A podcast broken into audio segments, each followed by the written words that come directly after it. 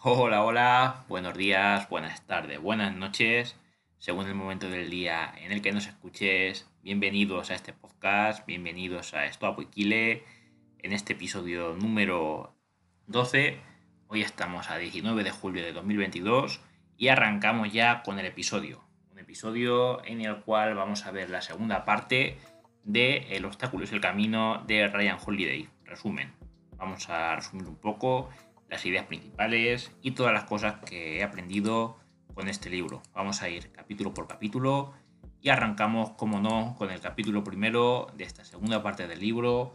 Voy a llamarlo 2.1. Como es la segunda parte, pues va a ser 2.1, 2.2, 2.3, etc. ¿En qué trata el punto 2.1? Pues en que los problemas no se van a solucionar solos, hay que poner de nuestra parte y transformar lo negativo en positivo. Sacar, de, sacar enseñanzas de todas las desventajas que podamos tener. Y bueno, eh, a través del ejemplo de Demóstenes, el autor nos enseña que a veces nuestra situación es complicada, pero depende de nosotros actuar y buscar todos los medios para cambiar la situación. Eh, es una tarea que solo nos concierne nosotros, otros pueden cambiar eh, junto a nosotros, pero no por nosotros. Debemos crear esas oportunidades.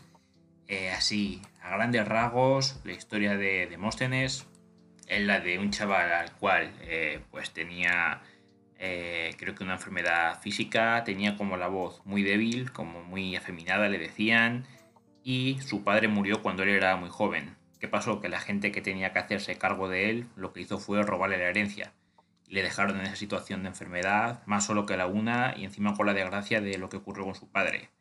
Él se lo tomó todo muy a la tremenda, eh, él quería convertirse en un gran orador, de hecho fue uno de los grandes oradores griegos de la historia, eh, para ello se entrenó eh, muchísimo tiempo, durante el cual llegó a estar encerrado en un sótano y se rapaba a un lado de la cabeza para que le diera vergüenza salir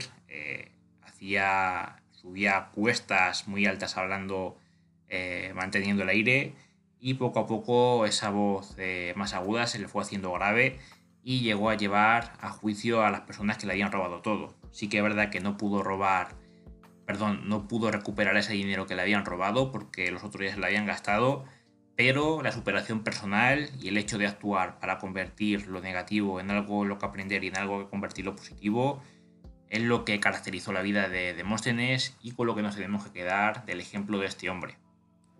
En el punto 2.2, la lección sería dar un paso al frente y actuar.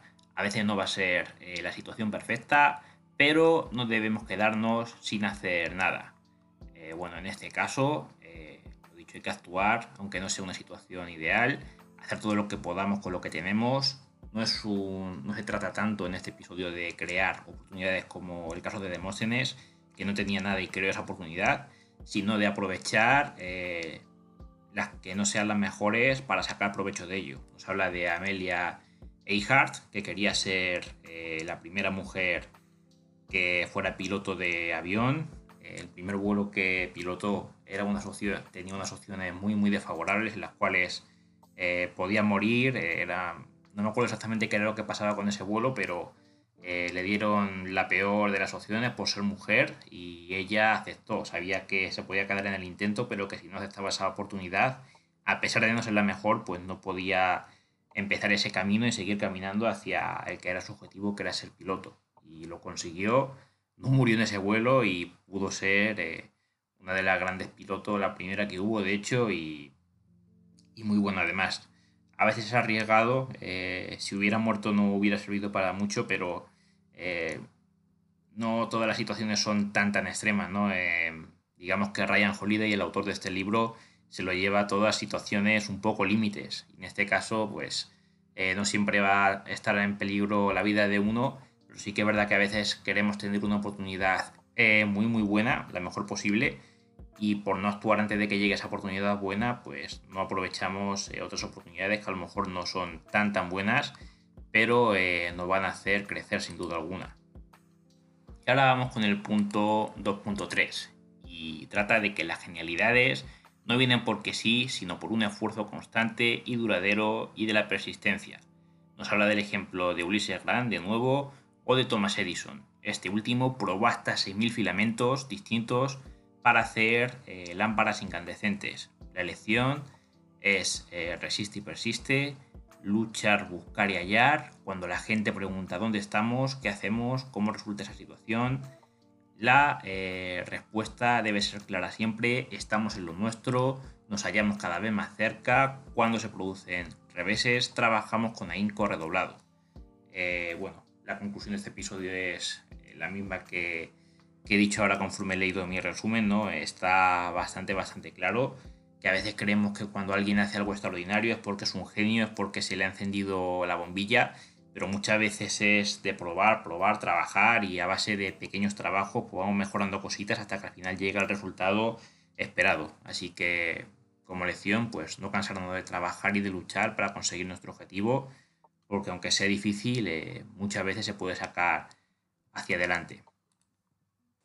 En cuanto al punto 2.4, pues aprender del fracaso, no rendirnos y de esos pequeños errores eh, sacar lecciones que nos van, a llevar, lejos. Un poco la línea del anterior, lo que pasa es que el anterior es para ver que los grandes éxitos no vienen de una genialidad, sino del trabajo duro. Y aquí pues nos señala cómo debemos llevar ese trabajo duro y es eh, no rendirnos por más que vengan pequeños fracasos, sino aprender de ellos, ir puliendo todo hasta que llegue al resultado que queremos llegar. Nos pone ejemplos de pequeños fracasos de las empresas de Silicon Valley, del ejército de Roma y del norte de África. Este general eh, alemán, me parece que era, eh, que llevó a sus tropas a perder porque sabía que iba a perder, pero lo hizo en el norte de África porque sabía que la derrota no iba a ser tan tan dura como si fuera en, Europa. Entonces los hizo eh, tener esa pequeña derrota en un terreno poco conocido para que no estuvieran tan tan unidos, hundidos y pudieran recuperarse mejor y aprender de las lecciones de esa derrota.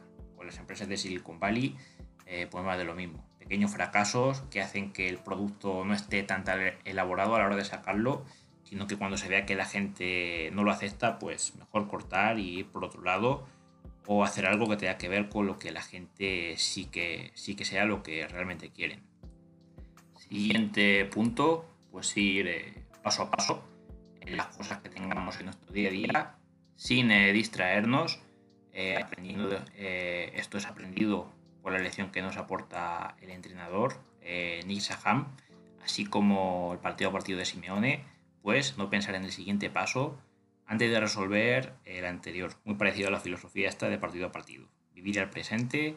Eh, también nos pone ejemplos de cómo JP Spee empezó a aprender y a leer eh, de mano de Henry Clay y cómo liberarse si alguien trata de atraparnos físicamente, alguien se nos tira encima, pues no tenemos que gastar toda la energía de golpe, sino con pequeños movimientos, centrarnos primero en uno y luego en los otros, eh, y saliendo poco a poco si eh, cogemos el impulso eh, de golpe, perdemos el aliento y, nos cansamos mucho más rápido. Entonces, como tratar de dividir en pequeños segmentos, en pequeñas fracciones las cosas que tenemos que hacer de un conjunto y ir paso a paso sin pensar en el siguiente, quedándonos solamente con el del presente y así no nos preocuparemos por el futuro y nos centraremos solamente de lo que podemos mejorar en ese mismo instante.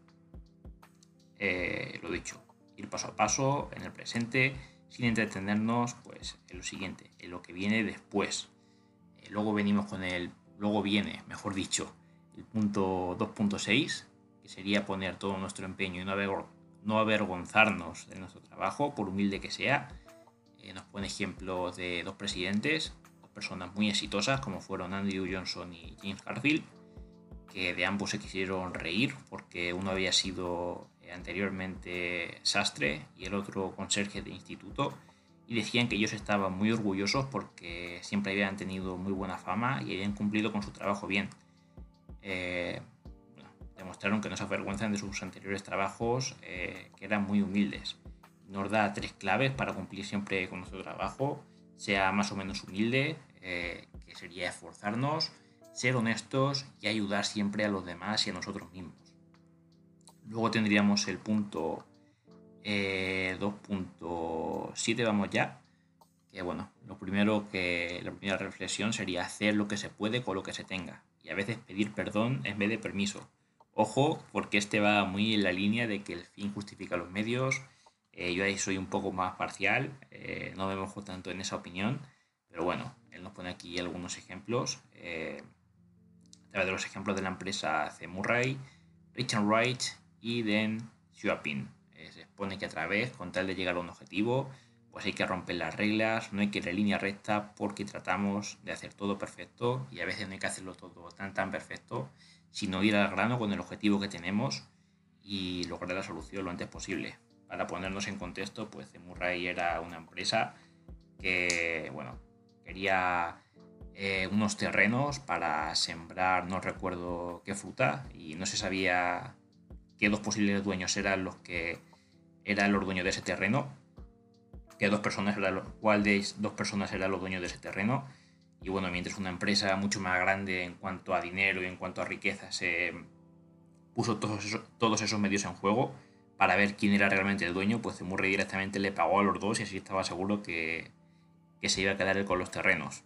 Y una vez quería hacer un puente para llevar mercancía de un lado a otro, no se lo permitieron porque prohibían los puentes en esa zona. Y bueno, hizo dos muelles y puso eh, un muy mini puente ¿no? que, unía, pero portátil, que unía los dos muelles y así es como que hacía un poco de trampa eh, dentro de las reglas. A eso es lo que se refiere Ryan Holiday en este punto. 2.8.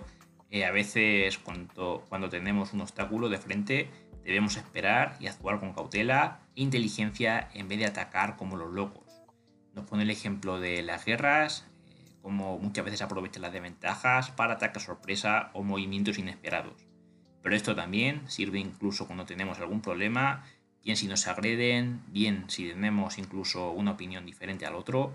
En esta situación, pues siempre es más útil llegar a un acuerdo en algún punto en el cual pues eh, nuestras opiniones eh, coincidan, antes que hacer un ataque totalmente frontal eh, que puede hacer que nos enfademos más todavía con la persona con la cual estamos debatiendo, ¿no? Siempre es mejor tener puntos en común y a partir de ahí pues dialogar y poder llegar a acuerdos y hablar civilizadamente. Siguiente punto, ya el 2.9, y es que en algunos obstáculos pues el autor prefiere en vez de atacar, como habíamos visto en algunos, en algunos capítulos anteriores, ¿no? Por ejemplo, me acuerdo en el 2.2 que hemos visto hace un rato, que hablaba de dar siempre un paso al frente, aunque la situación no sea perfecta, tal, pero sí que es verdad que hay que ver, hay veces que hay que mantener un poquito la calma, eh, guardar energía de atacar y esperar a que el obstáculo se, se desvanezca solo por su propia por su propia fuerza. Nos pone ejemplos muy muy concretos como los de Gandhi y Martin Luther King, los cuales pues tenían una opresión política, policial eh, y bueno, preferían eh, contestar a la guerra con la paz, y cuanto más, eh, fuera, cuanto más grande fuera esa opresión, pues en ese caso eh, más gente tendrían a su favor, a favor de su movimiento y por lo tanto eh, la policía, la gente que los oprimía, más agotados iban a estar y ese movimiento iba a estar, bueno, el movimiento no, esa opresión iba a estar cada vez más cansada y el obstáculo iba a caer por su propio peso a fin de cuentas. Luego, en el punto 2.10, nos habla de un estado de máxima concentración mental que se libera en la acción útil. Ahí queda eso. Eh, vamos a explicarlo con palabras más entendibles. Este episodio trata de demostrarnos la gran ventaja que tiene gestionar emociones negativas y sacar una emoción útil. Nos pone el ejemplo de un tenista llamado Arthur Ashley y de un boxeador llamado Joe Louis. Ambos parecía que nunca estaban nerviosos al competir y que si se les pinchaban pues no iban a sangrar. Eh, pero no era así, sino que todas esas emociones que tenían dentro las sacaban a la hora de jugar, a la hora de hacer su deporte, su arte, y ahí es como cuando desfogaban y sacaban toda esa emoción. Nos habla Ryan Holiday en sus propias palabras de soltura física y rigor mental. Luego vamos al punto 2.11. Nos habla de no esperar a que aparezcan las oportunidades, sino atacar en momentos donde nuestra debilidad, la nuestra propia, sea mayor. Nos pone el ejemplo de Obama y otro ejemplo de Rommel. Eh, hay, que, hay veces que en vez de huir del problema, en vez de huir del problema, lo debemos enfrentar de cara, cara a cara. Y en los momentos en los que tenemos mayor debilidad, pues esos momentos van a ser eh, una oportunidad para remontar la situación y estar en un punto de mayor aprendizaje que antes del problema. El ejemplo en concreto de Barack Obama es que en su primera campaña, cuando iba a ser presidente por primera vez, pues hubo una polémica porque creo que un reverendo de la iglesia donde asistía pues, hizo unas declaraciones que fueron bastante eh, polémicas eh, acerca del racismo, cosas así. Y bueno, aunque él estaba en jaque Obama con esas declaraciones que había hecho el reverendo, pues no huyó del problema, lo enfrentó, dio su opinión y fue una opinión eh, apoyada por la mayoría.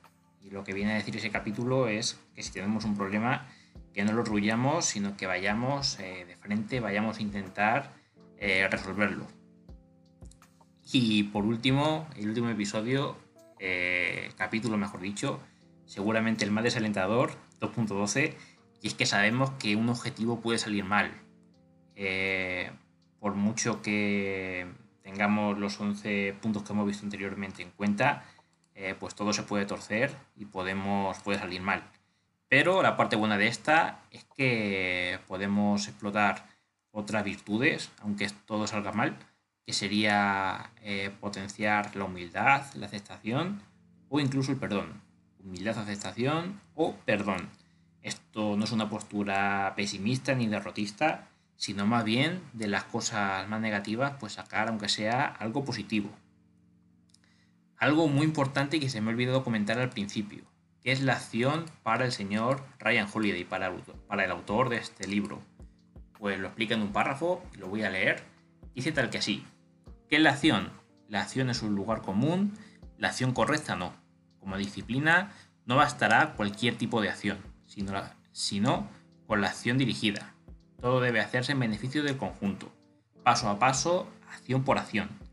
Desmantelaremos los obstáculos frente a nosotros, con persistencia y flexibilidad. Actuaremos en interés de nuestras metas. La acción requiere valor, no bravuconería. Aplicación creativa, no fuerza bruta. Nuestros objetivos y decisiones nos definen. Debemos estar seguros, seguros de actuar con parsimonia, osadía y persistencia, estos son los atributos de la acción correcta y efectiva, nada más. Ni el pensamiento, ni la evasión, ni la ayuda de otros. La acción es la solución y la cura de nuestros predicamentos. Ahí lo deja el señor Ryan Holiday. Yo lo que interpreto de sus palabras es que muchas veces por intentar actuar sí o sí o hacernos los valientes, eh, somos muy kamikaze, vamos muy a lo loco y hay veces que tenemos que planear nuestra forma de actuar de forma inteligente a veces no nos sale así. Pero bueno, eh, espero que con este episodio haya quedado bastante claro lo que el autor nos quiere explicar que es la acción y cómo poderla llevar a cabo de forma lo más correcta posible. Y nada, todo por aquí. Eh, les aviso que estaremos eh, de nuevo en sintonía con próximos capítulos. tenemos que hacer la parte 3 de El obstáculo es el camino de Ryan Holiday también, además de eso, eh, tenemos pendiente tres partes más de, el episodio, no, del libro Adiós Ansiedad de David Byrne, que empezamos a resumir también en el último episodio. Así que tenemos todo eso pendiente y vamos a estar pronto con ustedes de nuevo. Así que nada, yo me despido, espero que hayan disfrutado el episodio, tanto al menos como yo al realizarlo. Tengan un muy buen día y pórtense bien. Si te ha gustado este espacio, dale me gusta, suscríbete y compártelo con tus amigos. Eso me ayudaría mucho. Y si estás en YouTube y puedes dar a la campanita, mejor que mejor. En la descripción te adjunto mis redes sociales y mi cuenta de Linktree. En ella podrás acceder a todos mis proyectos. Buen día, gente. Hasta la próxima.